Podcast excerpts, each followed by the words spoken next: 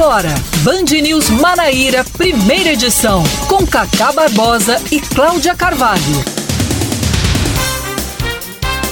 9 horas 26 minutos em João Pessoa, 9 horas 26 minutos na Paraíba. Bom dia, bom dia, bom dia. Hoje é segunda-feira, começando tudo de novo. Hoje é dia 15, 15 de agosto de 2022. Tá começando mais um Band News Manaíra, primeira edição. Hoje, excepcionalmente, só comigo, Cacá Barbosa e com toda a nossa equipe, já que Cláudia Carvalho chega daqui a pouco, chega um pouco mais tarde hoje, porque ela vai mediar o primeiro debate com os candidatos ao Senado que começa ao meio-dia.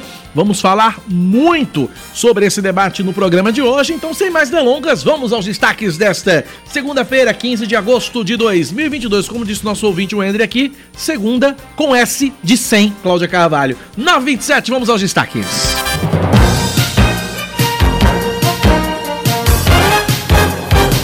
A Rádio Band News FM Manaíra e a TV Band Manaíra realizam logo mais ao meio-dia o primeiro debate com os candidatos a senador.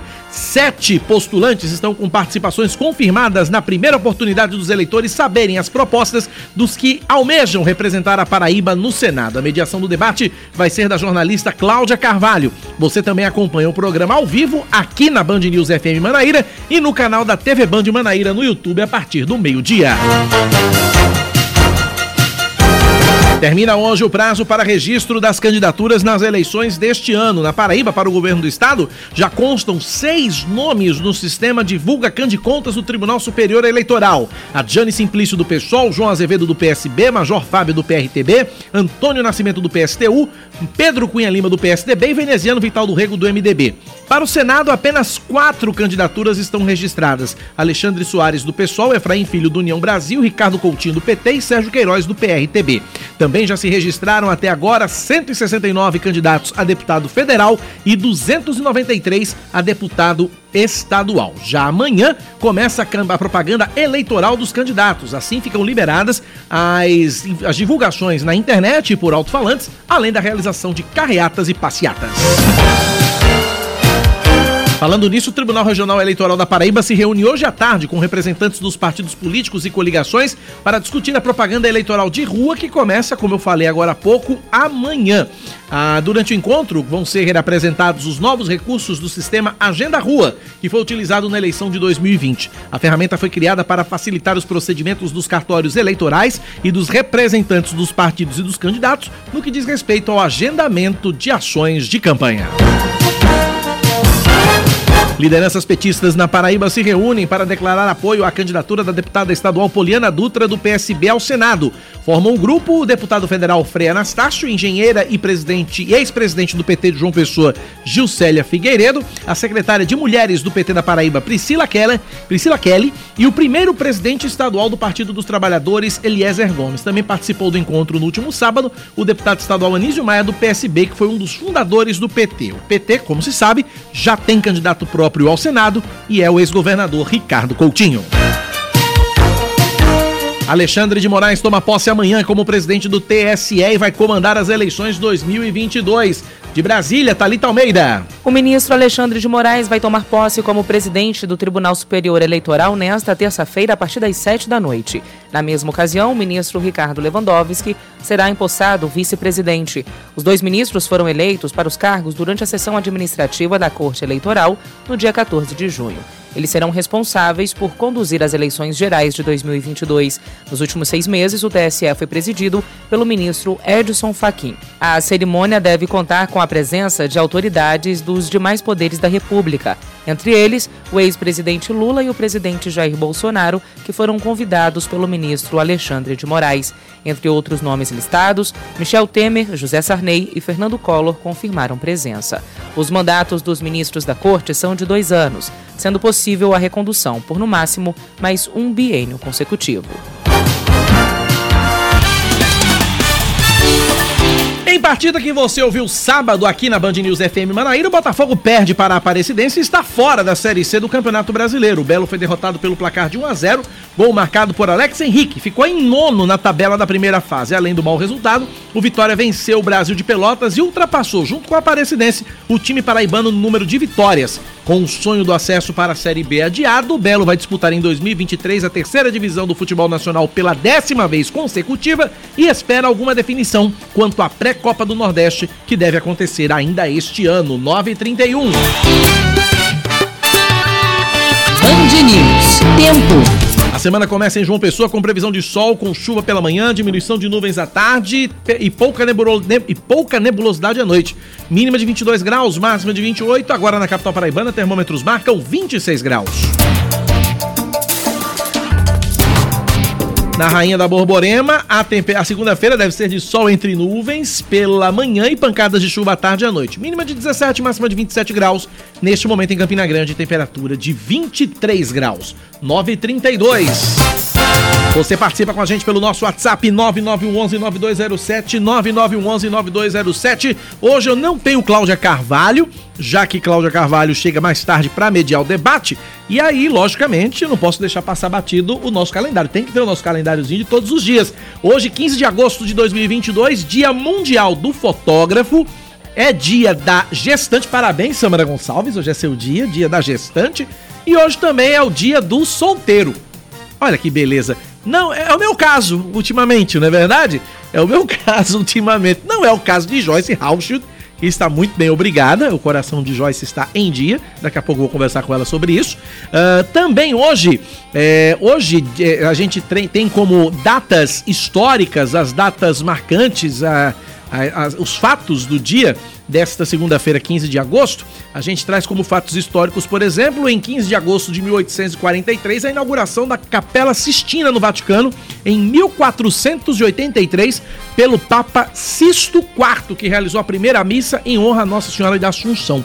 Também, uh, num dia como hoje, 15 de agosto, só que em 1939, é, estreava oficialmente num cinema de Hollywood o filme o Mágico de Oz com Jude Garland, 1939, 15 de agosto de 1939. Uh, e também Uh, começava no dia 15 de agosto de 1969 o festival de Woodstock, que prometia três dias de música, paz e amor na fazenda Max Yasgur, em Nova York. 9 horas mais 33 minutos agora na Paraíba, são 9h33. Você ouvinte interage com a gente pelo nosso WhatsApp, 9911-9207, 9911-9207. A gente começa a falar do debate. Debate, o primeiro com os candidatos ao Senado na Paraíba. Esse debate começa logo mais ao meio-dia na tela da Band TV Manaíra, com retransmissão da Rádio Band News FM. E quem tem os detalhes, os bastidores desse evento, dos preparativos para esse debate, é a repórter da TV Band Manaíra, Joana Brito, que está ao vivo com a gente. Bom dia, Joaninha. Oi, Cacá. Bom dia a você, bom dia a todos os ouvintes da Rádio Band News FM Manaíra. É isso aí, viu? Tá tudo pronto, tudo sendo já organizado, né, para esse primeiro debate com os candidatos agora ao, ao Senado né, Federal, que acontece aqui, claro, na tela da TV Band Manaíra. Os telespectadores vão poder acompanhar todos os detalhes ao meio-dia e, claro, os ouvintes da Rádio Band News FM Manaíra também vão poder acompanhar, né, porque a transmissão vai acontecer de forma simultânea também pela Band News, com você aí trazendo também todos os detalhes. E está confirmada, viu, a presença de sete candidatos ao, ao Senado, né, que é Bruno Roberto, do PL, Efraim Filho, do Democratas, Sérgio Queiroz, do PRTB, Ricardo Coutinho, do PT, Alexandre Soares, do PSOL, Rangel Júnior, do PS, do B, do PC, do B, desculpa, Poliana Dutra, do PSB. Essa será a primeira vez em que esses candidatos vão se enfrentar, né? estarão frente a frente em uma emissora de televisão para apresentar propostas, também para confrontar ideias hoje ao meio-dia na tela da TV Band Manaíra. O debate terá de duas horas será mediado pela jornalista Cláudia Carvalho, né, que vai trazer aí todos os detalhes para a gente. E a gente vai trazer aqui um pouquinho das regras do que vai acontecer. Esse debate terá quatro blocos, né? No primeiro bloco, aí cada candidato é, vai, claro, se apresentar e as ordens em que eles vão falar já foi tudo definido por meio de sorteio. Aí, segundo e no terceiro bloco, eles fazem pergunta entre si, isso aí é que o povo gosta, viu, de ver, Cacá? Com tema livre, com direito também à réplica e à tréplica. E no quarto bloco, quarto e último bloco, é, será para cada candidato é, fazer aí as considerações finais, tudo também definido por ordem de sorteio prévio. Então, está tudo organizado, o estúdio já está pronto. Nesse momento, a equipe da TV Manaíra e também da Rádio Band News FM Manaíra se reúnem né, aqui para ajustar os Problema no sinal com Joana Brito, daqui a pouco Joana volta. Mas enfim, a informação é que está quase tudo pronto. Nesse momento, a equipe da TV Mundo de Manaíra está reunida neste momento no estúdio, onde vai acontecer o debate para as afinações, os últimos detalhes, os últimos ajustes, as orientações para a equipe. Toda a equipe da TV Band de Manaíra e da Rádio Band News FM está mobilizada neste momento para esse debate, a exemplo do que aconteceu domingo passado com o primeiro debate com os candidatos ao governo da Paraíba. E eu tenho aqui no estúdio minha querida, a primeira vez que eu tô falando com ela no ar. Nesta, é a primeira vez. Aqui na, aqui na Band News, ah. no ar, é a primeira vez. Minha querida Joyce Hauschild, que é o nosso, nossa, nossa caçula aqui na equipe da Band News FM. Bem-vinda, Joyce. Não tinha dado bem-vinda a você, bem boas-vindas a você no ar. Bem-vinda, viu? Bom voltar a trabalhar com você. Bom dia, Cacá. Muito obrigada. Eu acho que de fato é a primeira vez que a gente se fala juntos no ar. No ar. No, no ar, ar. Na no vida. Ar, no ar no é a primeira ar, na vez. vida. E é muito bom que seja aqui. É bom que seja aqui. O ambiente aqui é maravilhoso. Seja bem-vindo. Você vai gostar muito, vai ser muito feliz aqui. Joyce, você tem o perfil dos candidatos dos sete que vão, vão participar do debate logo mais? É isso? Tem sim, Cacá. Então arrocha o nós, vai. Como a Joana disse, sete confirmaram, né? Eu vou falar aqui por ordem alfabética eles. Alexandre Soares, do PSOL que é graduado em Direito e Gestão Pública e tem especialização em Gestão Pública e Psicologia Infantil.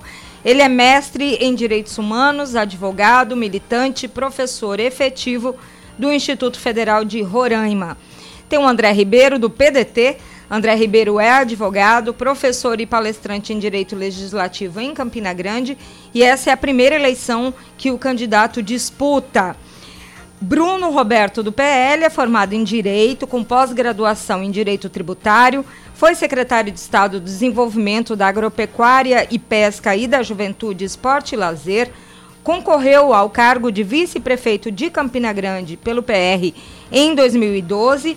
Em 2018, foi candidato a vice-governador pelo PR na chapa de José Maranhão, do MDB. Efraim Filho, do União Brasil, é formado em Direito pela Universidade Federal da Paraíba e especialista em Direito do Consumidor pela Universidade de Granada, na Espanha. Efraim foi deputado federal por quatro mandatos. Poliana Dutra, do PSB, foi eleita prefeita de Pombal em 2008 e reeleita em 2012.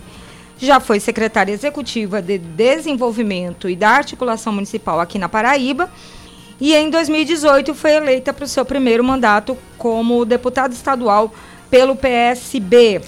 Ricardo Coutinho, do PT, é farmacêutico, foi vereador de João Pessoa entre 1993 e 99, deputado estadual entre 99 e 2004 e prefeito da capital paraibana por duas vezes, sendo eleito pela primeira vez em 2004 e reeleito em 2008. Ricardo Coutinho foi governador do estado entre 2011 e 2019. Sérgio Queiroz, do PRTP, é formado em Direito e Engenharia Civil e é pastor e servidor público federal. No atual governo Bolsonaro, ele atuou em diferentes, diferentes cargos do Ministério da Cidadania e é a primeira vez que ele atua em um cargo eletivo. Também está concorrendo nessas eleições o José Pessoa do PCO, que é, nós não Partido da causa operária. Exatamente, que não confirmou a presença aqui. Ele é porteiro, ex-taxista, ex-taxista, escritor, poeta popular e colunista.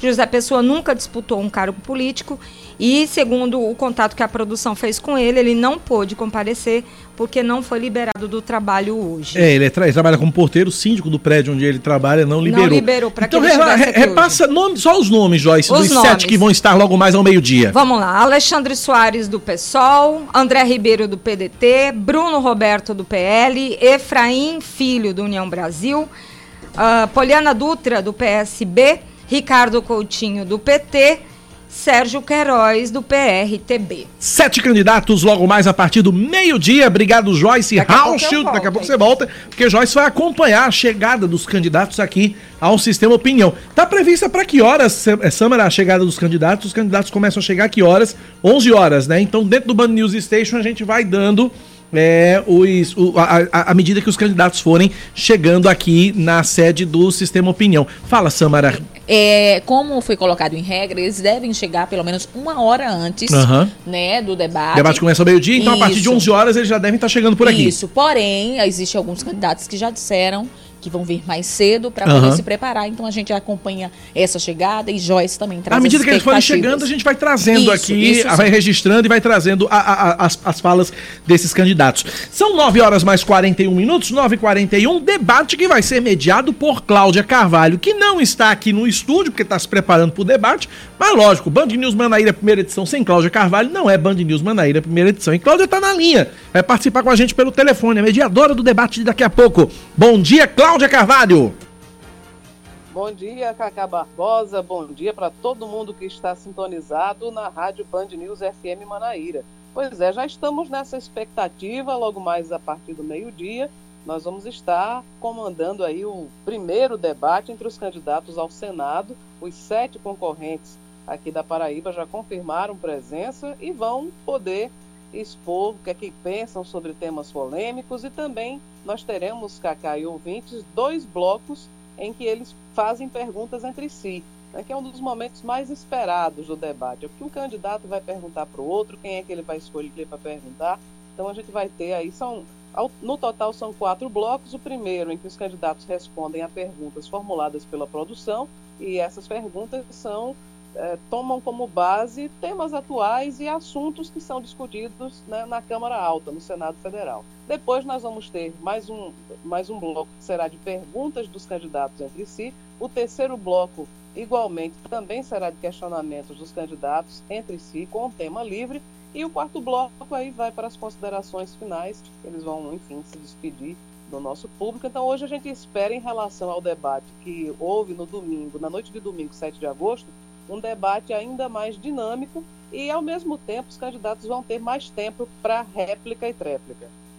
Ô, ô Cláudia, me diga uma coisa, Cláudia, como é que, como é, que é? É uma curiosidade que acho que todo mundo tem, eu também tenho. Como é a preparação para mediar um debate tão importante como esse, hein, Cláudia? Basicamente, o Cacá é tomar conhecimento das regras. Eu, eu passo assim o, o roteiro para ver a ordem do que é que vai ser chamado, né? Para não enfim, a gente não se atrapalhar, porque é um momento em que, que é preciso seguir as regras, é, explicar as regras e eventualmente também esclarecer alguma dúvida no andamento do debate. Mas basicamente é isso, é você saber qual é o, o, a, a, a, o segmento, né, a ordem das coisas, o que é que vem primeiro, e principalmente também não confundir né, os momentos de réplica e tréplica dos candidatos. Eu faço uma, uma tabelinha que fica ali comigo no, no, no púlpito e eu vou assinalando quem já foi para poder ir acompanhando e não me atrapalhar. Cláudia Carvalho, um excelente debate para você amanhã. Ó, você tá fazendo falta aqui, os ouvintes já estão reclamando aqui, dizendo que você tá fazendo Olha, falta aqui no programa de hoje. também. E mas, mas amanhã, amanhã, vou estar de volta. E vamos falar tudo desse debate logo mais meio-dia. Valeu, Cláudia. Bom debate mais tarde. Exatamente. A gente vai falar sobre o conteúdo em frente às câmeras e os bastidores também, viu? Amanhã, que é o que todo mundo gosta. Não, não percam. Amanhã, amanhã de manhã eu vou estar aí na Band News FM para trazer todos os lances do debate. E aí, claro, conto com a audiência de todo mundo, de meio-dia às duas da tarde na TV Band Manaíra, transmissão simultânea pela Rádio Band News FM. Também vamos ter transmissão pelo YouTube e um monte de veículos parceiros em, em toda a Paraíba, sintonizados e também retransmitindo o primeiro debate. E tem um detalhe: esse será provavelmente o único em que todos os candidatos ao Senado estarão juntos. Isso porque o Sistema Opinião decidiu chamar todo mundo e um dos candidatos, que é Ricardo Coutinho, já disse que não vai participar de todos os debates, ele só vai para três e na TV, acredito eu, que será a oportunidade exclusiva dos eleitores e eleitoras da Paraíba conferirem todos os candidatos ao Senado. Então está imperdível. Meio-dia eu conto com a audiência de todo mundo. Perfeito, Cláudio. Obrigado pela participação. Até amanhã e bom debate logo mais. 9 horas 45 minutos. Debate é com os candidatos ao Senado. Senadores têm funções importantes, fazem parte, compõem o poder legislativo, ou seja, atuam como legisladores e também como fiscalizadores. E, é, e também podem julgar e autorizar nomeações dos do presidente. Essas são algumas das funções do Senado, mais, do senador, mas Vitor Oliveira preparou uma reportagem para a gente explicando melhor qual é a função de um senador. Vamos ouvi-lo. O Senado Federal é composto por 81 senadores, três para cada estado do país e para o Distrito Federal. Os senadores são responsáveis pela elaboração, o debate e aprovação de leis. Além disso, o senador também pode processar ou julgar o presidente da República, os ministros de Estado, ministros do Supremo Tribunal Federal, dentre outras funções. O mandato do senador é de oito anos, podendo ficar no cargo por até dois mandatos. O Poder Legislativo brasileiro é organizado na modalidade bicameral, como explica o sociólogo e cientista político Gonzaga Júnior. Ele é um parlamentar, igualmente um deputado federal, porém com mais responsabilidades que o deputado federal. Né? Primeiro é importante lembrar que ele é eleito numa eleição majoritária, né? ele, ou seja, o mais votado ou votada é que é o eleito ou eleita, e ele cumpre as funções também, igual um deputado federal, de fiscalizar né, o executivo e propor mudanças na lei. Então, essa é ali a função de um senador, igualmente o deputado federal. Agora, ele tem mais responsabilidades também, porque o Senado é conhecido como a Câmara Alta. Nós temos um sistema bicameral no Brasil, onde o nosso Congresso tem uma Câmara dos Deputados e tem um Senado, e o Senado é conhecido como a Câmara Alta, porque, primeiro, que são eleitos é, é, senadores que representam o Estado. Cada Estado ele tem três senadores, né? diferentemente dos deputados federais, que é eleito pela proporcionalidade da população de cada estado. Mas nas ruas de João Pessoa, as pessoas não souberam explicar qual a função do senador. Sei Eu sei que ele age lá no Senado é, e cuida de algumas coisas a nível federal, mas eu não sei realmente a função dele não. Sei não, sei não. Ele só procura a gente nas eleições, esses deputados só procura a gente na eleição, depois abandona tudinho. Só quero só saber do voto, né? Outras nem sequer se interessam pelo assunto. De jeito nenhum. Eu nem procuro nem saber, que são tudo um bocado de jeito ruim. Eu nem estou nem interessado, faz mais de duas ou três vezes que eu não voto mais.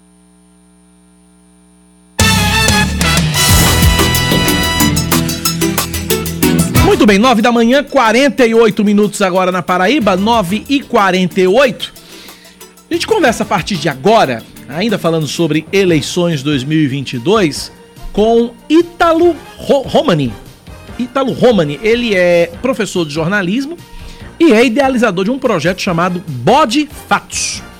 É, tá, desde o, tá desde o dia 1 no ar, desde o dia 1 de agosto, tá com 15 dias no ar e funciona como uma agência de checagem de informações ditas especialmente por autoridades do Estado e tudo com base em dados públicos e em temas que a gente está acostumado a lidar, é saúde, educação, segurança pública e tal. E aí por que, que a gente é, chamou aqui o Ítalo? Porque o Ítalo ele analisou, a equipe dele analisou as declarações dos candidatos ao governo do estado no primeiro debate que nós fizemos domingo passado. E o pessoal parece que, Ítalo, parece que o pessoal andou errando, né? Andou, não, não andou estudando direitinho algumas coisas e acabaram escorregando no tomate, como diz o outro, durante o debate. Ítalo, bom dia, bem-vindo à Band News FM. Bom dia, Cacá, bom dia, ouvintes. É um prazer estar aqui. É, esse é um projeto que, mesmo que ele esteja no ar há pouco tempo, 15 né? Dias, né? 15 dias, mas é um projeto que eu tenho idealizado ele há mais ou menos dois anos né? Porque foi um projeto que eu. Como é que você teve essa ideia? É a primeira agência de checagem da Paraíba? Eu não sei se alguém estaria me checando aqui. Para fins oficiais eu não sei te dizer, mas eu acredito que nesse modelo né, de agência independente, eu acredito que seja a primeira. Eu desconheço alguma outra iniciativa desse tipo. É, por isso eu não sei, eu não posso dizer que é a primeira, porque senão eu teria que checar, mas acredito que sim. Mas é um, esse projeto, ele começou idealizado, é, foi um projeto idealizado pela Lupa e a Embaixada dos Estados Unidos no Brasil, que era o seguinte, você tinha que propor um projeto é, que Lupa, usa... Lupa, Lupa para quem não conhece, é uma, é uma das maiores agências de, de, checagem de notícias, ao lado do projeto Comprova, ao lado do, do, do Fato ou Fake do G1. São esses grupos que fazem análise de dados de forma independente, né? Exatamente, obrigado, Kaká. É, exatamente.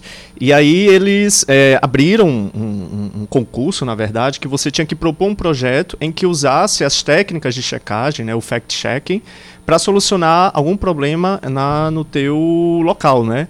E aí foi quando eu propus a, a, a Fatos, né, que na época era um projeto, é, assim, como a Lupa ela trabalha muito com a questão de, de educação midiática, era um, um projeto que usava, por exemplo, o cordel, né, como um, um, um processo de aproximar mais com o, o, público daqui, né. E aí a gente ganhou esse projeto, foi o melhor projeto da região Nordeste, é importante salientar. E aí, com o financiamento que nós conseguimos esse ano da da Abrage, né, que é a Associação Brasileira de Jornalismo Investigativo, de apoio ao jornalismo local, a gente conseguiu colocar o, o projeto no ar. Agora, vamos, vamos então às, às, às checagens né, desse, desse, desse debate. Vamos fazer um, uma, de cada, uma de cada candidato para a gente começar? O que é que, em, em, é, é, em, ordem de. Como é que a gente pode classificar? Em da mais cabeluda para menos cabeluda?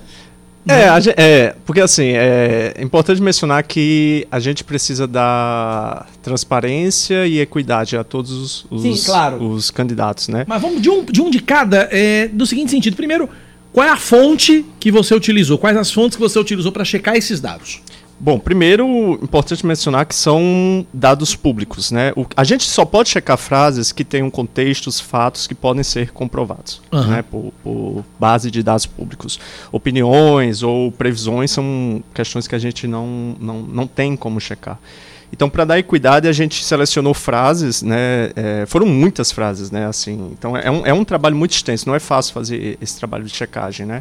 É, mas a ideia é que a gente tentou selecionar duas ou três frases de cada candidato em que a gente conseguisse trazer é, diferentes etiquetas, uhum. né? dizer também que esses candidatos falaram muitas verdades, é importante mencionar isso, mas também trazer que houve informações ali em que são falsas, né? De acordo com dados públicos ou que precisam de melhor contexto, né? Às vezes um candidato omite uma informação, isso faz com que aquela frase dita precise de mais detalhes para ser compreendida. Então vamos lá, vamos trazer então a primeira, o primeiro erro dos nossos candidatos. Vamos lá. Eu vou seguir aqui só por uma questão de, né, de transparência, seguir mais ou menos a. A gente classificou meio por ordem alfabética. Ótimo, o, maravilha, maravilha. Ordem alfabética, vamos lá. Né? Por exemplo, a Dijane Simplício, do PSOL, né? Ela teve uma fala é, durante um dos debates que ela disse que o então candidato, né, deputado federal veneziano, tinha a, a, a, é, votado a favor da emenda 95, que é a PEC do teto dos gastos públicos, né? Uhum. Mas é uma informação falsa porque o, o veneziano ele estava de licença, né? Que isso foi em 2016, ele estava disputando a prefeitura de Campina Grande, então ele não participou da, da votação, né? Da, da emenda 95. Então era uma, uma informação que a gente considerou falsa. Uh, o Antônio Nascimento, por exemplo, ele do PSTU, é, ele citou, né, que no Brasil tem 125 milhões de pessoas sofrendo com a insegurança alimentar. É uma informação que é baseada em, em, em dois estudos, na verdade. Então, esses estudos realmente dizem, né? Mas é importante mencionar que ele deixou, né, de detalhar que é uma estimativa, não é. Então assim foi base, é uma. Não é um dado fechado, Isso. É, uma, é uma estimativa. É, uma... é, porque foi uma, uma pesquisa feita é, através de uma de uma pesquisa de, de opinião popular. Ele né? tratou como dado fechado uma estimativa. Exatamente. Então ele deixou de mencionar. Então não é uma informação falsa, mas sim precisava contextualizar melhor. E aí vamos para o, o, candidato João João Azevedo, João Azevedo, exatamente. Ele falou que o Estado tem o terceiro lugar em transparência nesse país. Na verdade, inclusive, é, os dados mencionados né, pela própria assessoria dele, é, na verdade, pela CGU, ocupa o sexto lugar e, por outro dado, o índice de transparência de governança pública da Transparência Internacional em décimo primeiro lugar. Então, a Paraíba, nesse contexto, não ocupa a terceira posição. É, seguindo aqui, o, o, o Major, Major, Fábio. Major Fábio, né, é, falou né, que os salários dos policiais são os mais baixos da federação. É, e aí a, a gente considerou os dados do Anuário Brasileiro de Segurança Pública 2022, que são recentes, e segundo esse levantamento, que é um levantamento dos mais respeitados né, na, na, área de segurança pública, mostram que há estados que têm uma remuneração maior, é, menor que a Paraíba, como Pernambuco, por exemplo, Rio Grande do Norte, é o, nesse sentido seria o estado que mais que menos paga né, é, a remuneração para policiais. O Nilvan Ferreira, né, que é, ele citou né, que o PIB da Paraíba representava 43% né, do país, e na verdade é 0.9. Então é uma distorção aí muito grande, né, se a gente for considerar. Uh, Pedro Cunha Lima, ele cita, por exemplo, que a Paraíba ocupa o 24º lugar em transparência pública, né? Esse é um dado, ele só deixou de mencionar que esse é um dado de 2016. Hum. E aí fazia referência, 2016 era um outro governo, né? Então existem organizações com dados mais atualizados. E o veneziano é, é a questão do IDEB, né? O IDEB ele falou que o, o a Paraíba ocupava a 17ª posição. E, na verdade, é, os dados mostram que a Paraíba está um pouco pior que, que, em relação a isso. Tá, se a gente for considerar os anos iniciais, está em 21 e se for considerar os anos finais do ensino fundamental, que corresponde ali ao nono ano, estaria em 22 Então, esse é um, assim, é um resumo da, das informações é, que foram checadas no debate da Manaíra. Agora, você também mencionou, Ítalo, que alguns candidatos também acertaram em alguns dados. Vamos fazer o justiça então, vamos colocar o que eles acertaram também nesse, nesse, nesse debate, Ítalo. E é importante isso, porque quando a gente diz que um candidato acerta, eu acho isso muito válido, porque mostra que esse candidato ele está estudando, ele está se preparando né, para o cargo. É importante essa, essa afirmação que você bem citou. A Dijane, ela acertou, por exemplo, nos dados de... É, no número de gravidez na adolescência aqui na, na Paraíba, né, quando ela afirmou que se a gente comparar os números de 2018 a 2020, é, a Paraíba teve 1.370 meninas grávidas, né, abaixo de 14 anos. E esses são dados realmente verdadeiros. O Antônio Nascimento, ele acertou quando ele disse que o saneamento básico de João Pessoa, né, o esgotamento da cidade é de 80%. Então, é, segundo dados aí do Sistema Nacional de Informações sobre Saneamento, né, ele, ele acertou no, nos dados. É, João Azevedo ele acerta quando ele diz que a Paraíba é, obteve aí a nota A do Tesouro Nacional, né? É o tal do rating A que ele fala tanto, Exatamente, é, exatamente. Que apura aí a situação fiscal é, do, dos estados, né? Então é uma, é uma informação que ele acertou. O Major Fábio, ele também acerta no dado quando ele diz que o Auxílio Brasil paga 620 mil pessoas aqui na, na, na Paraíba. É, nesse caso, é um, ele é um dado se a gente for pegar agora os dados atuais, está um pouco maior, né? 677 mil, porque houve um aumento aí, né, por causa do, do, governo federal, mas sim, é, uma, é um dado que, que se aproxima do que ele falou. O Nilvan Ferreira ele acertou, né, quando disse que o, o, a presidência da República, né, sancionou recentemente o piso nacional de, de enfermagem.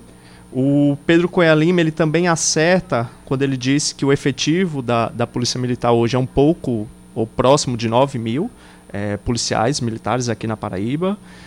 E o veneziano Vital do Rego ele acerta quando ele diz que o, o Tribunal de Contas do Estado é, reprovou as contas do, do governador João Azevedo né, em relação ao ano de 2019, né, uma informação que saiu recentemente. Agora, Italo, por que danado, na, na sua opinião, e aí vamos aqui fazer, um, fazer um, uma análise bacana, assim, como, como jornalistas que somos. Na sua opinião, o que você acha que leva um candidato a cometer um erro tão alguns erros até primários, alguns erros até básicos de, de, de, informação, num momento tão importante que é o debate, que eu acho que é o momento mais importante de uma campanha eleitoral, que é aquele momento em que o candidato ele está é, despido né, da, da, daquela, da maquiagem que a campanha eleitoral coloca no candidato, ele está ali, é ele o eleitor, é ele a câmera fazendo papel de eleitor. E é o momento em que ele deveria ser o mais transparente, o mais correto e o mais verdadeiro possível. Por que ainda assim tem candidato, na sua opinião, Ítalo, que, o, o, o que, que, ainda insiste em levar informação falsa? É desconhecimento? É, vou usar o termo da moda, é desonestidade intelectual? O que, que você acha, Ítalo, na sua opinião?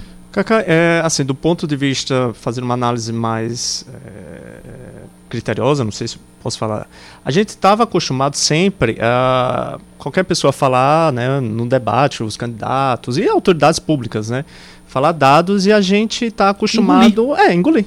É, sei lá, a gente está escutando aquilo ali e não ter, sei lá, a curiosidade de será que aquilo que ele está falando é verdadeiro ou é falso? Então a gente está acostumado a isso. E aí quando chega agora, é, é, no momento como esse, acho que crucial, né? Acho que é uma das eleições mais importantes que nós temos. E aí começamos a checar eu, é, esses dados, isso querendo ou não ajuda a dar transparência. Mas eu acredito que seja nesse sentido. E assim, é importante ter uma outra coisa que a gente notou muito, que os candidatos às vezes acertam os dados. Mas assim, os dados, eles também. É, a gente tem que ter cuidado também com esses dados. Né? A gente pode usar os dados a, a, da forma que a gente quer. Né? Então, por exemplo, quando a gente pega um dado, mas não contextualiza ele, né, a gente meio que também está assim distorcendo uma, uma, uma, informação, né?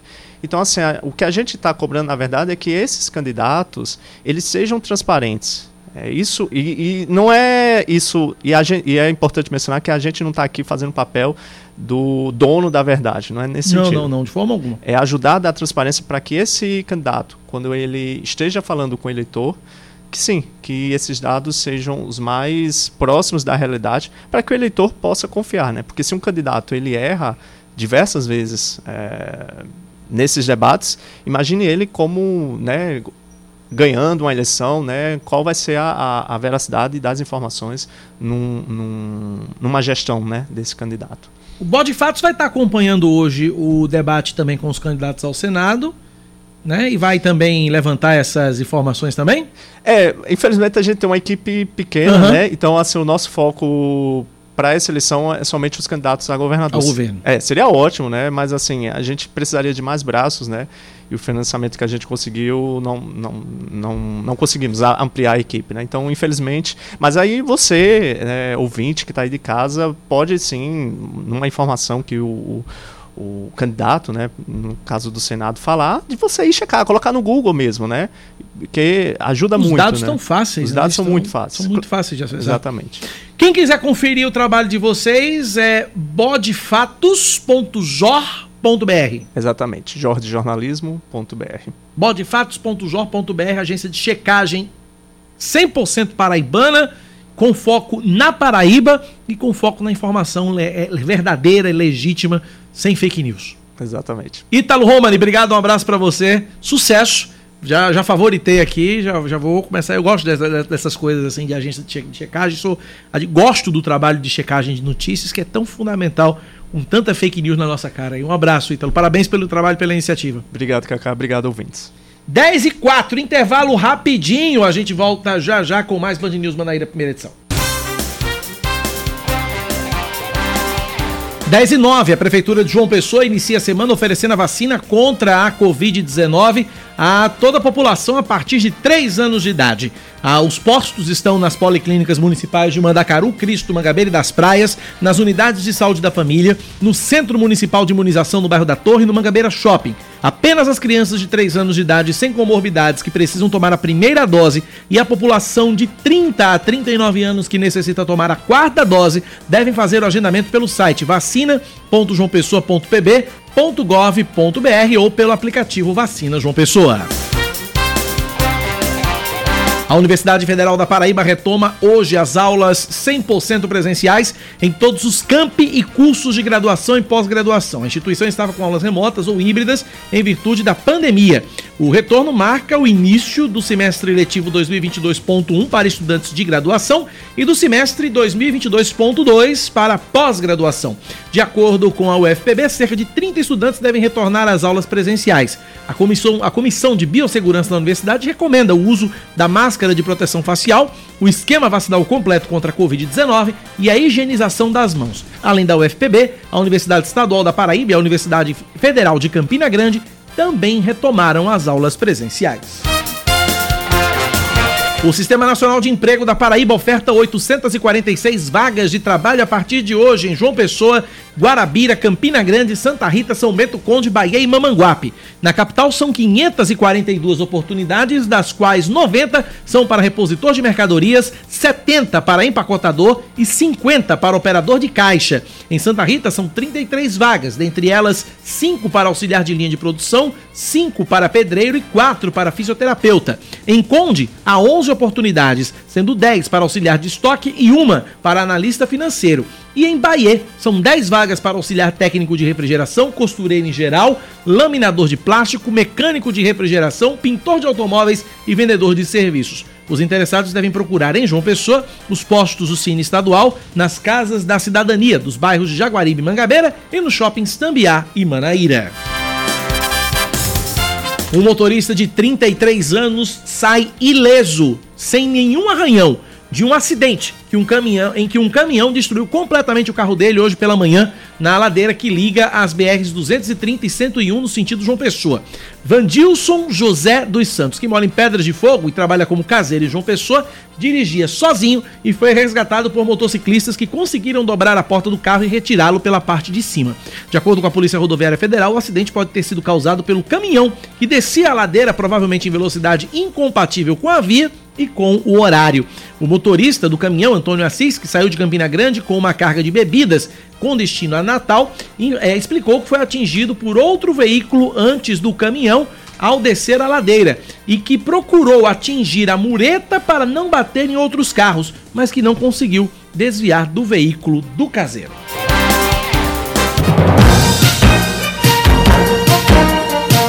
O prazo para solicitar o voto em trânsito está terminando. De Belo Horizonte, Jáder Xavier. Termina nesta semana o prazo para os eleitores solicitarem à Justiça Eleitoral o voto em trânsito. Quem vai estar fora da cidade onde vota no dia do pleito, 2 de outubro, tem até a próxima quinta-feira, dia 18, para pedir a permissão de votar em outro lugar. A solicitação deve ser feita presencialmente em qualquer unidade de atendimento da Justiça Eleitoral no Brasil. Além do voto em trânsito, também pode ser feito pedido de transferência temporária para quem necessitar de uma sessão com acessibilidade. E o destaque da rodada do Brasileirão quem traz é Yuri Queiroga. O Flamengo assume a vice-liderança do Campeonato Brasileiro com a goleada por 5 a 0 sobre o Atlético Paranaense no Maracanã. As duas equipes voltam a se enfrentar, desta vez na Arena da Baixada, nesta quarta, pela decisão da vaga nas semifinais da Copa do Brasil. Neste confronto, a ida terminou 0 a 0 também no Rio de Janeiro. O São Paulo voltou a vencer depois de seis jogos no campeonato, fazendo 3 a 0 sobre o Bragantino, mas ainda não passou da 11 primeira posição, um ponto atrás do Santos, que perdeu para o América Mineiro por 1 a 0 e viu o Coelho chegar ao oitavo lugar. O Atlético Mineiro derrotou o Coritiba por 1 a 0 e o resultado levou à demissão do técnico Gustavo Morínigo. O Coxa termina a rodada na zona de rebaixamento. Quem saiu de lá foi o Fortaleza, após vencer o Clássico Rei por 1 a 0 diante do Ceará, que também demitiu o técnico Marquinhos Santos. O tricolor do PC é o 15º colocado e além do Coritiba, ultrapassou Havaí e Cuiabá, que agora é o primeiro time fora do Z4. Fechando a rodada, o Internacional se reabilitou após a eliminação na Copa Sul-Americana e venceu o Fluminense por 3 a 0 no Beira-Rio.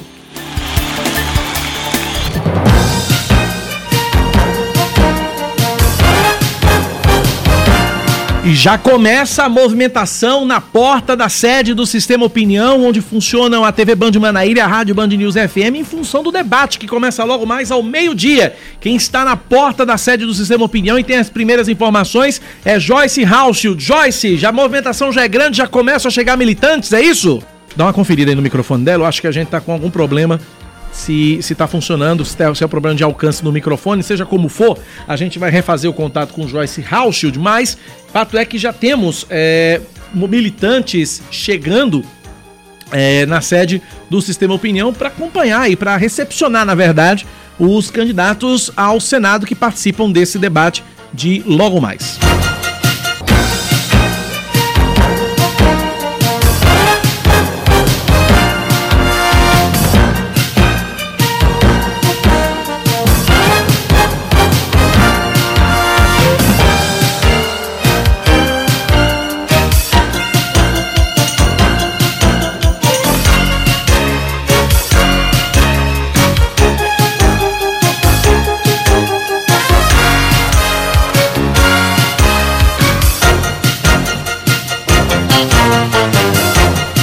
Refeito contato, Joyce Rauschio, trazendo a movimentação aqui na porta do Sistema Opinião. É você, Joyce.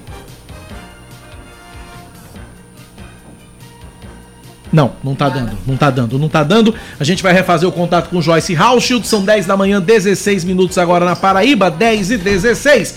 Enquanto isso, a gente fala sobre saúde. É, a Paraíba tá com baixo estoque de vacina BCG e corre o risco de desabastecimento. Quem faz o alerta é a repórter da TV Band de Manaíra, Joana Brito houve sim uma diminuição na distribuição das doses da vacina BCG. Essa distribuição que acontece pelo Ministério da Saúde para todos os municípios que estão agora com a quantidade inferior da vacina. Esse é um problema nacional. Para você ter uma ideia, a gente era acostumado a receber entre 20 e 50 mil doses da vacina, está recebendo aproximadamente 9 mil, uma redução drástica. Né? Para entender o que está acontecendo e o que está sendo feito para reverter essa situação, a gente vai conversar a partir de agora com Milena Vitorino, ela é técnica do núcleo de imunização.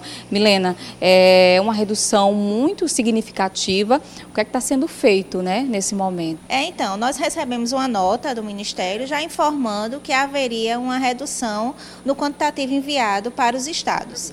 Então, diante dessa nota, a gente já comunicou a todo o estado da Paraíba para que já se houvesse uma reorganização, uma melhor operacionalização, é, para que não viesse a ter uma falta é, da vacina BCG. Né? E a gente também, a oferta já é dada na maternidade, né? as crianças geralmente já saem com a vacina, estando com o peso adequado, ela já sai vacinada da maternidade. Então, mesmo com essa redução, a mãe não precisa se preocupar, porque a criança já vai sair da maternidade protegida.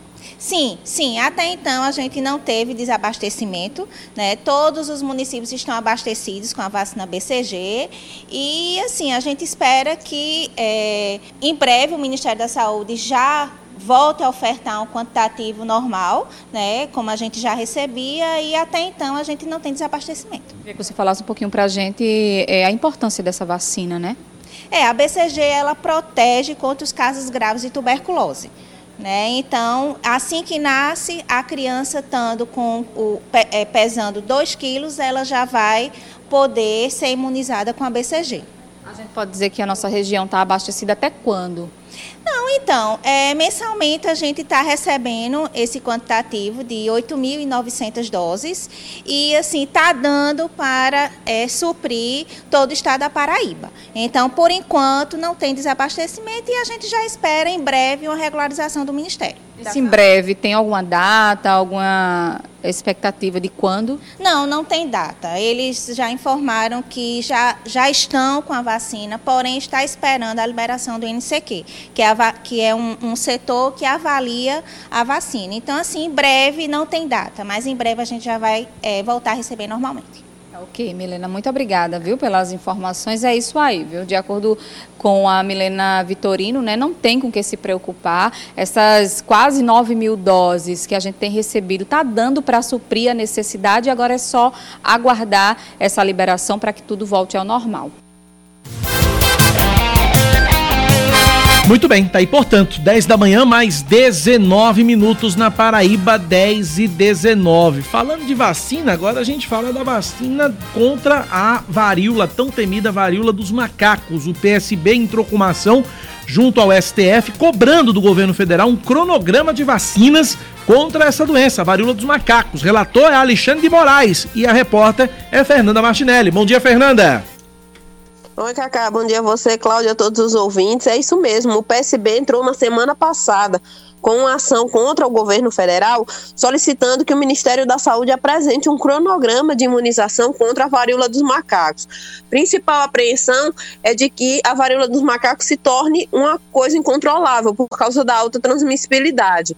Agora, o relator escolhido para essa ação foi o ministro Alexandre de Moraes, que vai analisar, já começar a analisar a partir de hoje essa ação. De acordo com o que pede o PSB, é necessário que seja apresentada uma apresentação com um cronograma vacinal e com datas para essa vacinação.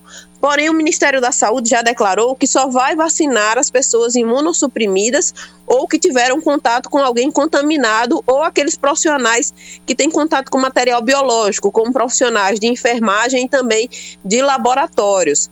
Agora se espera a chegada de 50 mil doses de vacinas que, segundo o ministro da Saúde, Marcelo Queiroga, já foram compradas através da Organização Pan-Americana de Saúde. Serão 50 mil doses para o Brasil, das quais 30 mil doses devem chegar até o final agora de agosto ou início de setembro.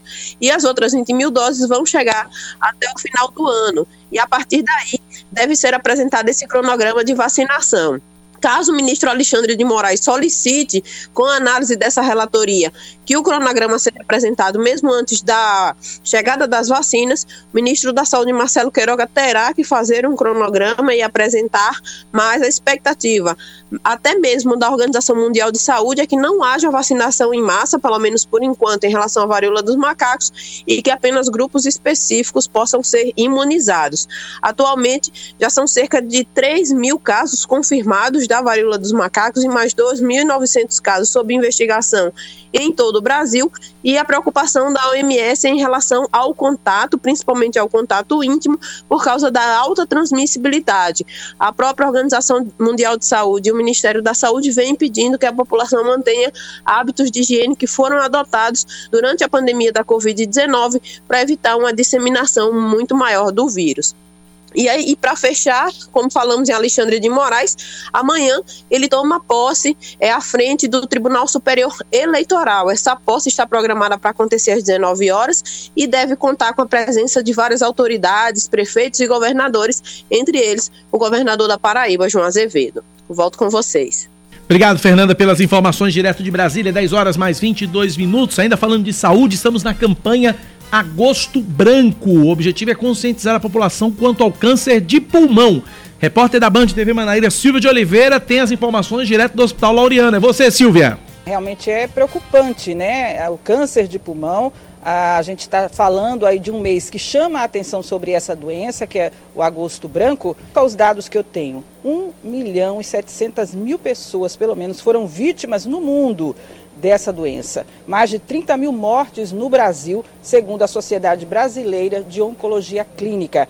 No hospital onde eu estou, foram 1.100 pacientes é, submetidos a quimioterapia e radioterapia com câncer de pulmão no ano passado. Esse ano, só no primeiro semestre, 40 cirurgias foram realizadas para retirada de parte do pulmão, porque são pessoas que vêm aí já numa situação, né, com essa doença grave. E a gente vai falar agora com o Dr. Davi Paz, que é o cirurgião torácico aqui do hospital, para ele dar mais detalhes sobre essa doença, doutor, esses casos, por exemplo, é, a gente viu aqui que são números preocupantes, né? E o tabagismo seria realmente a causa principal dessa doença? Realmente é um dado alarmante, né? Todas as, as instituições que estudam câncer colocam o câncer de pulmão como uma das principais, um, um, dos cânceres mais frequentes, que mais acomete tanto homens quanto mulheres. E de todas as neoplasias é a que mais mata. Então é uma neoplasia letal, a mais letal de todas e o cuidado que tem que ser tomado é justamente na prevenção. Realmente o cigarro é o principal vilão. Cerca de 85% dos pacientes que têm câncer de pulmão fumam. Então é, é a exposição mais facilmente identificável que poderia ser evitada. Então a, a chave do, do, do processo realmente é a prevenção. Tá aí, 10h24, intervalo rapidinho, voltamos já já com mais um bloco do Band News Manaíra, primeira edição. E lembrando para você que logo mais meio-dia, debate com os candidatos ao governo do estado, ou melhor, debate com os candidatos ao Senado na tela da Band TV Manaíra, debate com os candidatos ao Senado na tela da Band TV Manaíra e com transmissão aqui da Band News FM. Já já a gente volta, 10h25.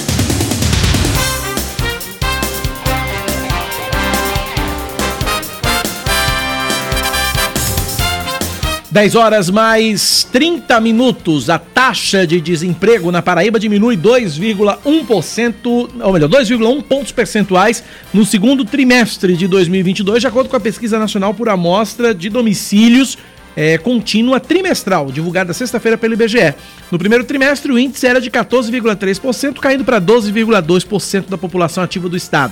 Ainda assim, a taxa da Paraíba é menor que a média da região Nordeste, que foi de 12,7%. Ainda segundo o levantamento, o Nordeste abriga os três estados com maior índice de desemprego: Bahia com 15,5%, Pernambuco com 13,6% e Sergipe com 12,7%. O Sistema Nacional de Emprego de João Pessoa abre a semana. Aí já fui atropelando tudo já. Vou agora para outro assunto. Tô tão empolgado aqui que eu já fui emendando a notícia da outra. Uma beleza hoje. Vamos lá. Agora sim, outra informação. O Sistema Nacional de Emprego de João Pessoa abre a semana disponibilizando 76 vagas em cerca de 40 funções diferentes. No destaque, 8 para vendedor pracista e 7 para serralheiro. Os interessados precisam ter ensino médio completo e pelo menos 6 meses de experiência. Ainda há 5 vagas para costureira, 3 para auxiliar de cozinha, 2 para churrasqueiro, 2 para eletrotécnico, uma para, agente, para gerente de produção, uma para técnico de contabilidade, uma para analista de logística e uma para camareira, entre outras. Antes de procurar a sede do Cine Municipal, os candidatos devem agendar o atendimento pelo site agendamentocinejp.joaopessoa.pb.gov.br. O Ministério Público da Paraíba abre inquérito para apurar denúncias de poluição sonora no Parque Estadual Marinho de Areia Vermelha, no município de Cabedelo. O local é um dos maiores pontos turísticos da Grande João Pessoa, recebendo diversas embarcações com aparelhos de som que animam os turistas. A, a investigação foi autorizada pelo promotor de justiça Francisco Bergson Gomes Formiga Barros. A Polícia Civil de Alagoas confirma ter recuperado os diamantes e o relógio furtados do apartamento do influenciador Carlinhos. Carlinhos Maia em Maceió, que aconteceu no último dia 30 de maio. Ah, os detalhes da ação que aconteceu sábado em Campina Grande, ainda não foram divulgados. Três suspeitos do crime foram presos no dia 7 de junho na Paraíba. Eliábio Custódio Nepomuceno, Wellington Medeiros da Silva e Emerson de Holanda Lira. Somente Emerson teve o direito de responder ao processo em liberdade. O trio nega participação no furto. Na internet, Carlinhos publicou mensagem comemorando os objetos recuperados e agradecendo a polícia. Falta pouco para o primeiro debate entre os candidatos à presidência da República. O encontro está marcado para o dia 28, um domingo, às 9 da noite, e vai ser realizado por uma rede formada pelo Grupo Bandeirantes de Comunicação, TV okay. Cultura, Folha de São Paulo, Google e UOL. No Grupo Bandeirantes, o encontro contará com a força e a credibilidade da TV Band, das rádios Band News FM Bandeirantes, do Band News TV, além das mídias digitais. Campinense se despede da Série C do Brasileirão com derrota para o Volta Redonda. Jogando sábado no Amigão, a Raposa perdeu pelo placar de 1 a 0 e terminou a competição na lanterna, com a pior campanha da história da Terceirona neste formato. O técnico Flávio Araújo deve se reunir com a diretoria rubro-negra ao longo desta semana para decidir se segue ou não no clube. 10 e 33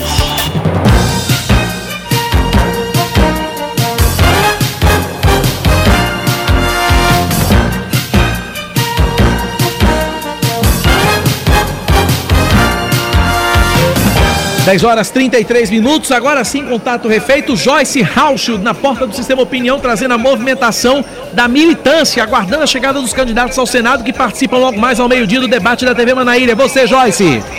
Pois é, Cacá, eu estou aqui em frente ao prédio da TV Manaíra, da rádio Band News FM, e de fato a militância já está chegando, já tem bastante gente aqui na frente, de vários candidatos, torcidas, pessoas esperando os seus candidatos chegarem. O debate começa hoje ao meio-dia, vai ter a mediação da jornalista Cláudia Carvalho e também a transmissão, retransmissão da rádio Band News FM. Estão confirmados, como a gente já disse mais cedo aí na rádio Band News, os candidatos Ricardo Coutinho, Alexandre Soares, Bruno Roberto, Efraim Filho, Poliana Dutra, Sérgio Queiroz e André. Todos eles estão confirmados, nenhum chegou ainda aqui na sede da TV Manaíra, da Rádio Band News FM. E assim que os candidatos começarem a chegar, Cacá, a gente faz contato novamente aí na rádio para poder trazer as expectativas de cada um deles para esse embate, que é o primeiro, onde os paraibanos vão poder ter acesso às propostas dos candidatos ao Senado do Estado aqui em João Pessoa.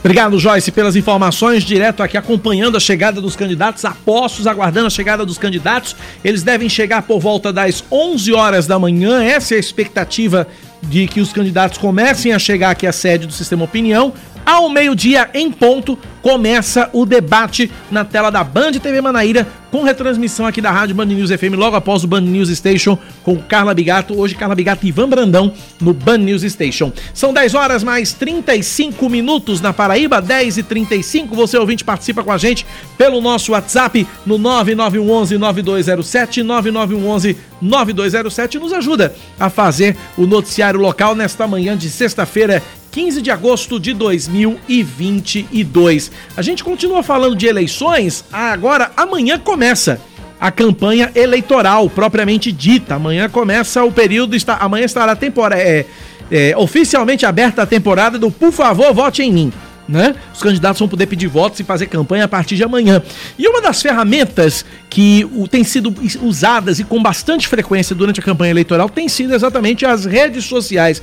Como é que essas, TV, essas redes sociais elas podem ser aliadas dos candidatos? Eu tô na linha com Rayane Moreira, ela é jornalista e é consultora de marketing político, eleitoral e digital. Conversa com a gente agora. Rayane, bom dia, bem-vinda à Rádio Band News FM. Olá, bom dia, Cacá. Bom dia a todos os ouvintes aí desse estado maravilhoso da Paraíba.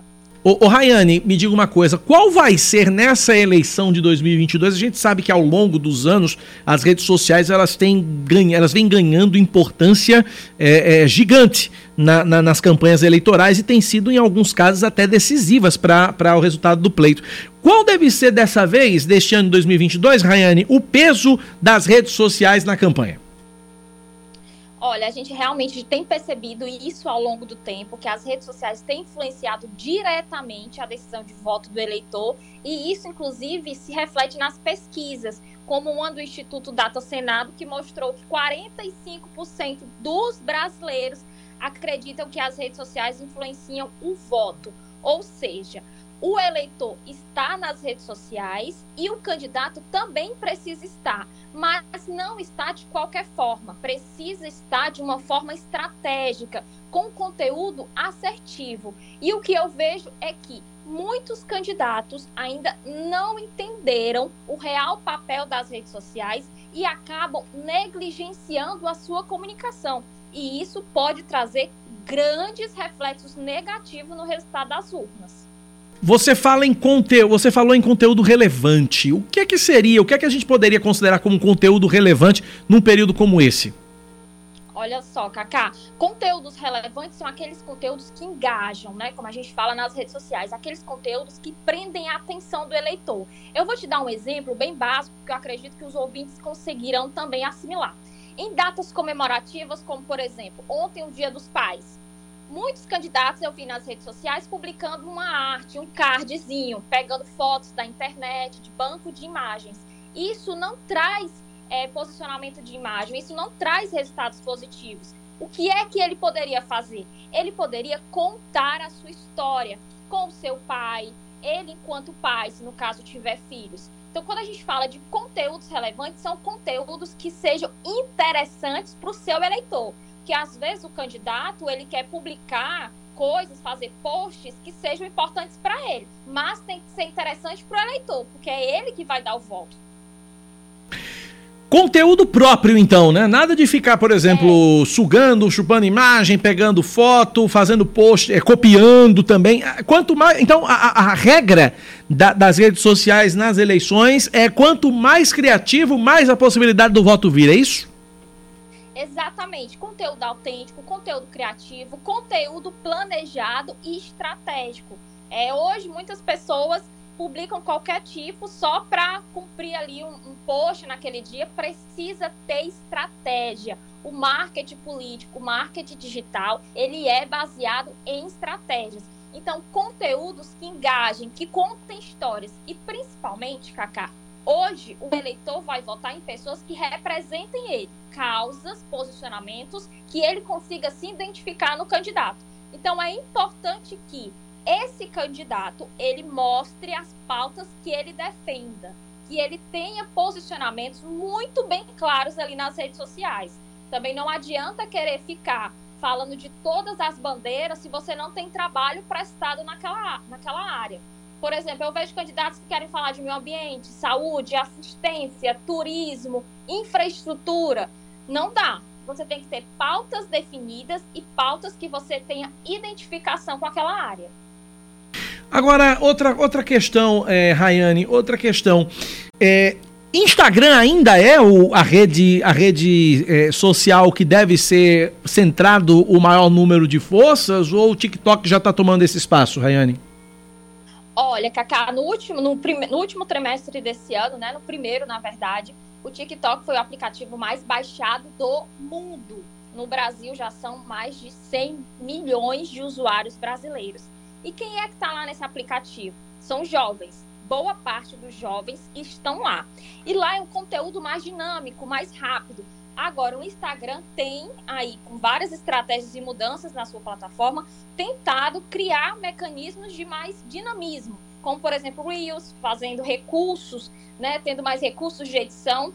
O Instagram vai continuar tendo seu peso, mas na comunicação política, o TikTok tem crescido muito e merece sim a atenção dos candidatos, desde que ele produza conteúdo para lá. Porque muitos têm, têm perfil em todas as redes sociais e aí acaba não tendo produção de conteúdo ou só replicando. Cada plataforma tem a sua produção de conteúdo específico. Agora, nesse ano, o TikTok está tendo e deve continuar tendo um grande crescimento e importância dentro da comunicação política. Qual é, é Rayane, para a gente finalizar, qual é a dica de ouro, aquela dica que os, os, os, responsáveis pela parte digital da campanha não podem deixar de seguir de jeito nenhum? A primeira dica, né, são várias, mas para resumir, tem uma estratégia definida, tá? Não vá publicar conteúdo só porque você precisa cumprir um calendário de postagens. Tem uma estratégia. Eu preciso atingir mais o público jovem, mais o público classe média. Eu preciso atingir mais as mulheres. Eu preciso ter foco, ter foco, clareza na minha estratégia e ter um plano de ação. Então, se você, candidato, se você é equipe que está trabalhando em campanha e vai permanecer até o final do pleito, tem um planejamento estratégico claro e definido. Por mais que seja uma estratégia que você vê que está dando trabalho, colocar em prática, diminui mais ali esse plano de ação, faça pelo menos o básico bem feito. Mas tenha uma estratégia e não faça só da rede social do político um calendário de postagens simplesmente porque precisa cumprir aquilo.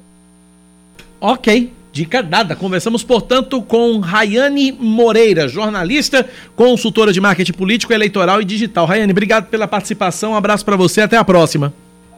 Um abraço, eu que agradeço, estou aqui à disposição. 10h43, intervalo, a gente volta já já. Band News FM. Em um segundo, tudo pode mudar. Pessoas com deficiência enfrentam obstáculos todo dia, mas perto da vontade de votar, todos eles ficam pequenos. Se você tem alguma deficiência física ou mobilidade reduzida, procure um cartório eleitoral mais próximo, transfira seu local de votação até 18 de agosto para uma sessão com acessibilidade. Exerça seu direito ao voto e seja gigante nas eleições 2022. Justiça Eleitoral. Há 90 anos pela democracia.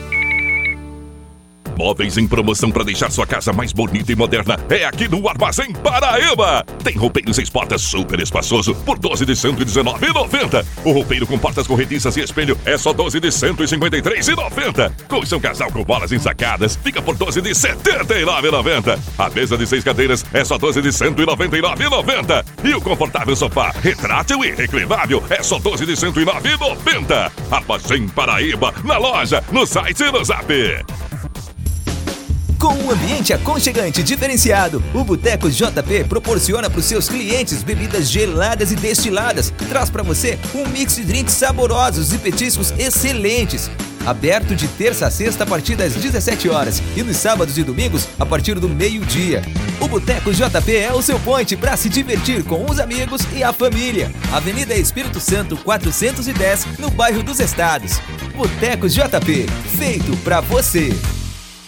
A melhor opção em pneus agora é também a sua melhor opção em centro automotivo. Mascarenhas Pneus. Alinhamento, balanceamento e revisão completa do seu carro. Tudo com qualidade e segurança de quem atua há mais de 20 anos no mercado. Na compra do seu pneu, ganhe o balanceamento e a montagem dos pneus do seu carro grátis. E se preferir, pode fazer um checklist completo gratuito. Venha conferir. Agende seu serviço. 35764100. Mascarenhas Pneus. O meu Auto Center. Na Avenida Beira Rio, número 877, Torre. Em frente ao Banco do Brasil. 35764100.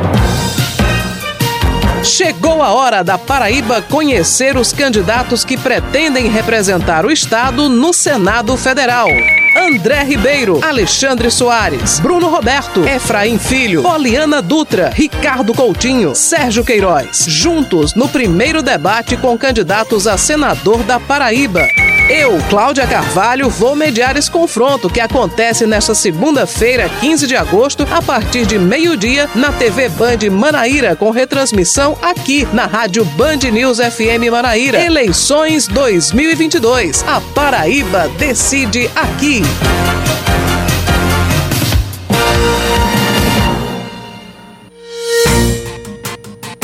Band News FM.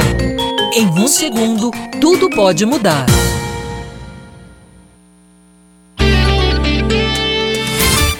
Você está ouvindo Band News Manaíra, primeira edição.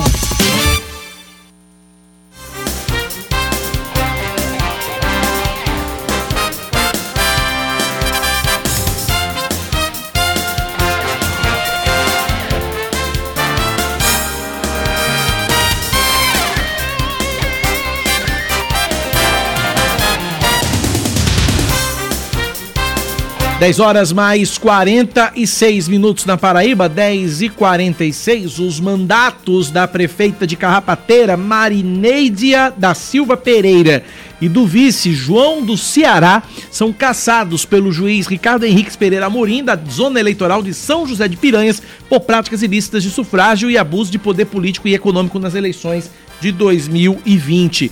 A ação foi proposta pelo Partido Verde sob o argumento de que a prefeita teria concedido de forma, eh, de forma indiscriminada gratificações por jornadas extras de trabalho e incentivos funcionais, além de forçar a adesão de servidores no grupo de WhatsApp relacionado à campanha.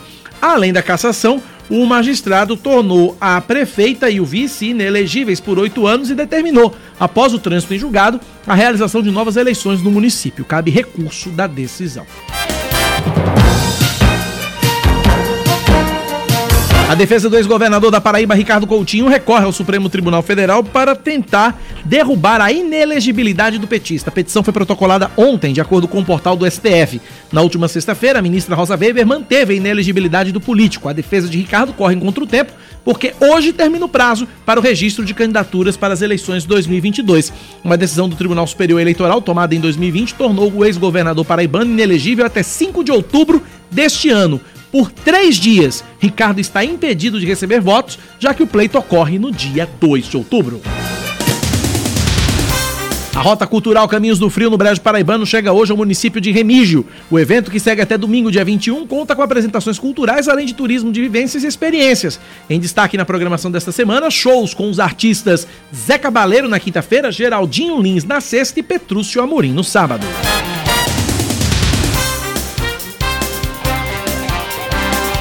Pelo menos dois homicídios são registrados no bairro de Mandacaru, em João Pessoa, em menos de duas horas. Os crimes foram registrados ontem pela manhã e as vítimas, uma jovem de 25 anos e um homem de 37, foram mortas a tiros em localidades diferentes. A mulher foi assassinada por, eh, por volta das 5 e meia da manhã na rua Conselheiro Antônio Pereira dos Santos, quando voltava de uma festa. Já o homem morto foi já o homem foi morto a cerca de 600 metros. Ele estava num bar quando dois homens passaram de moto e atiraram contra ele. Ainda não há informações sobre os suspeitos, nem se há alguma relação entre os dois crimes. A inflação e a pandemia provocam um aumento no número de empresas inadimplentes de Salvador, Luiz Felipe Veloso. Um levantamento da Serasa, realizado em maio deste ano, aponta que mais de 6 milhões de empresas estão inadimplentes no Brasil. Do total, quase 53% são do setor de serviços, 38% do comércio e 8% da indústria. A redução no faturamento, a escassez de recursos e a inflação sobre os preços das matérias-primas podem ser motivos para o cenário negativo. Por causa dos débitos acumulados, muitos estabelecimentos têm buscado ocultar patrimônio patrimônio para evitar que os bens sejam usados para o pagamento de dívidas, medida que é criticada por especialistas. Vamos à porta da sede do Sistema Opinião. Joyce Hauschild acompanhando a chegada do primeiro candidato aqui à sede do Sistema Opinião. Quem é ele, Joyce? Oi, uh, Cacá, o primeiro candidato que está chegando nesse momento aqui na sede da TV Manaíra, Band, da, da Rádio Band News FM, é Ricardo Coutinho, candidato a senador. A militância está recebendo ele nesse momento e ele vai entrar para sua sala e esperar até o meio-dia o debate que está previsto para começar meio-dia em ponto aqui na TV Manaíra, com retransmissão da Band News FM Manaíra. Cacá. Obrigado, Joyce, pelas informações. Então tá aí, já chegou o primeiro candidato, que é Ricardo Coutinho, do PSB e que, ou melhor, do PT, perdão, Ricardo Coutinho do PT, que é o primeiro candidato dos sete que participam do debate, que começa daqui a pouco, meio-dia, na tela da Band TV Manaíra. 10 horas mais 51 minutos agora, 10 e 51. A lei que autoriza a concessão de empréstimos consignados para beneficiários do Auxílio Brasil foi aprovada dia 3 de agosto. Mas é preciso estar atento, desde a assinatura da proposta até o pagamento do empréstimo. Reportagem da, da, de Silvio de Oliveira, repórter da TV Band Manaíra. Vamos ouvi-la. É, muita calma nessa hora. A gente fala em relação a esses empréstimos consignados, que muitas vezes pode parecer uma vantagem no momento, mas se torna algumas vezes uma armadilha. Nesse caso, é, especificamente, para pessoas que estão recebendo o Auxílio Brasil, os beneficiários do Auxílio Brasil, é, e a gente quer saber se realmente é vantajoso, ou em que casos é vantajoso e que cuidados deve ser cuidados devem ser tomados antes de contrair uma dívida como essa. Eu estou aqui ao lado do economista Nelson Rosas, ele pode nos dar uma, uma análise melhor em relação a isso, eh, Nelson. Qual o cuidado que o beneficiário deve ter? Primeiro, a recomendação que eu faço é a seguinte: pedir dinheiro emprestado para comer, ou seja, para as despesas diárias, semanais, é um perigo terrível, porque as despesas diárias semanais terão na semana seguinte e na outra, e na outra, e na outra, portanto, Dinheiro emprestado para esse tipo de despesa, jamais. O dinheiro emprestado só se justifica quando você tem um projeto. Eu preciso fazer uma obra, preciso fazer um reparo na casa, ou no caso de uma doença, não é de uma emergência, também pode ser. Um bem, uma coisa qualquer, um investimento que precisa fazer, aí sim, aí o, o empréstimo se justifica. Esse é o primeiro aspecto. Agora, depois, um outro problema que a gente tem que chamar a atenção. Você tem que saber como você vai pagar no futuro. Esses empréstimos que eles estão propondo agora são perigosos. Porque, o, a, por enquanto, esse benefício que está sendo aprovado agora é até dezembro. Não há nem a garantia de que a partir de dezembro ele vai continuar. O que significa você pode se comprometer com um tipo de, de, de débito e quando chegar dezembro, que acabar esse dinheirinho extra, você vai ter de tirar do próprio rendimento normal. E aí sim o aperto vai ser grande. Como eles estão permitindo tirar 40%, 45% do rendimento, ou seja, você pode pedir dinheiro emprestado hoje, vai ter de pagar com a taxa de juros que você nem sabe qual vai ser, vai ter dependendo da, da discussão que você fizer com o seu banco, e o resultado é que quando for amanhã ou em dezembro, você vai pagar como? Vai passar fome? E quando a pessoa está apertada mesmo, a melhor coisa que se faz é, é decretar a sua inadimplência, chegar para os devedores e dizer, meus amigos, do, né, os credores e meus amigos, eu não posso pagar. Pronto. E aí vai negociar uma saída qualquer. Porque a história do nome sujo é melhor o nome sujo e a barriga cheia do que o contrário, né? É, no caso também aumentou a margem, por exemplo, para empréstimo para aposentados e pensionistas. Esse também é um perigo, né, para que as pessoas que já têm, por exemplo, compromissos com outros consignados acabem aumentando aí a dívida. Né? Esse é um outro problema, não é? é essa história da, da margem que, que, antigamente tinha uma limitação. Você não podia ah, pedir dinheiro emprestado até um certo limite do seu orçamento, do seu, do seu salário. Agora eles aumentaram isto. Você pode pedir 45%, se não estou enganado, é 45% do salário. Isso não é brincadeira, é quase a metade. Ou seja, você está pedindo uma quantidade de dinheiro proporcionalmente ao que você recebe muito grande, o que pode dar um compromisso de prestações que você não vai ter condições de pagar. Isso é muito perigoso. Muito bem, ficou alerta então do economista. Obrigada, viu, pelas informações e pelas dicas. 10h54, Joyce Rausch acompanhou a chegada de mais um candidato. Quem foi, Joyce? Oi, Cacá. Quem acabou de chegar foi o candidato ao Senado André Ribeiro do PDT, que é advogado, professor e palestrante legislativo em Campina. Essa é a primeira eleição que o candidato participa. Daqui a pouquinho a gente ouve sobre a expectativa dele aqui para o debate na TV Band Manaíra, com a retransmissão da Band Manaíra FM. Kaká, com você. Obrigado, Joyce, pelas informações. 10h55. Vamos falar de esportes rapidinho.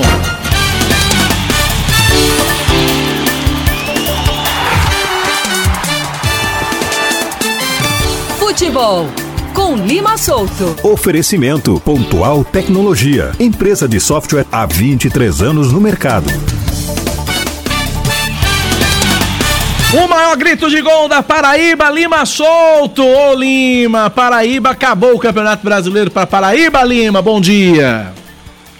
Bom dia, bom dia, Cacá Barbosa, bom dia, Sâmara Gonçalves e bom dia aos milhares de ouvintes acompanhando o Band News Manaíra nesta primeira edição. Realmente, Cacá, o futebol da Paraíba, triste, né, Cacá? Triste demais com a lanterna que o Campinense segurou, né? Teve tudo para deixar a lanterna, era só vencer a equipe do Volta Redonda, não conseguiu vencer, perdeu dentro de casa e aí vai ficar na história a campanha negativa do Campinense na Série C, ficando na lanterna na vigésima colocação.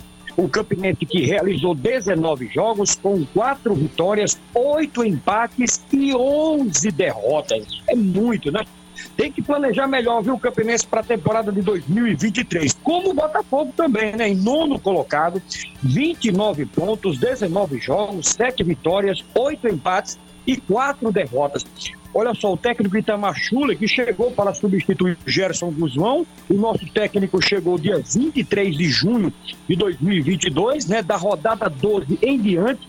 É, Itamar teve oito jogos, uma vitória, seis empates e uma derrota, né? O Botafogo vai para sua décima edição da Série C em 2023. Resta aí a Copa do Nordeste, vamos esperar o calendário e logo mais no Band News Manaíra, na, logo mais no Band News na área, às 5 da tarde, vamos fazer um resumo ao lado do professor União, João Boto Sátiro, Wellington Alves, Vitor Oliveira e o nosso grande Oscar Neto. Um abraço a todos, fiquem com Deus e até daqui a pouco, Cacá Barbosa. Valeu, Lima. Abraço para você, meu irmão. 10 da manhã, 57 minutos. Tá aí, portanto, toda a repercussão dessa, dessa, dessa, dessa eliminação da Paraíba da Série C, né? O Campinense já rebaixado, o Botafogo que no final aos digamos que na última, digamos não, na última rodada o Botafogo fora da Série C do Brasileirão e o Botafogo agora fica só aguardando a pré-copa do Nordeste. Lima Solto com o professor União, João Bosco Sátiro, Elton Alves trazem todas as informações logo mais às 5 da tarde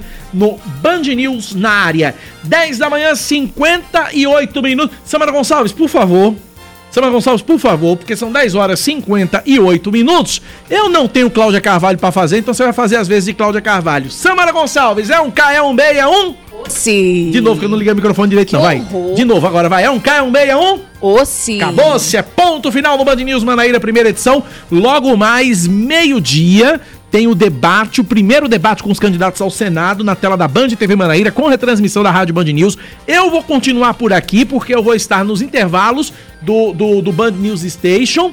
Vou estar nos intervalos do Band News Station, que é com Carla, com Carla Bigato e Ivan Brandão, trazendo também a expectativa do debate e vamos estar nos intervalos do debate. Agora a informação que chega é que chegou mais um candidato, é isso, Samara? Isso mesmo, e dessa vez eu que trago a informação, uhum. porque a gente já viu aqui dos estúdios já da Rádio Band News FM, né? Alexandre Soares, do, do PSOL, PSOL, já está chegando com seus assessores, entrando exatamente neste momento na sede da emissora da Rádio Band News FM e também da TV Band Manaíra. Daqui a pouco, no primeiro intervalo do Band News Station, a gente faz a, a a, chamadinha com os candidatos que já estão presentes aqui na sede do Sistema Opinião para o debate que começa daqui a uma hora. Meio-dia em ponto, na tela da Band TV Manaíra e aqui na Rádio Band News FM, o debate, o primeiro com os candidatos ao Senado nessas eleições 2022. Essa edição do, do Band News Manaíra, primeira edição, fica por aqui e eu continuo com você até o término do debate. 10h59 vem aí o Band News Station com Carla Bigato e Ivan Brandão hoje. Valeu, gente, abraço para todo mundo. Você ouviu Band News Manaíra, primeira edição.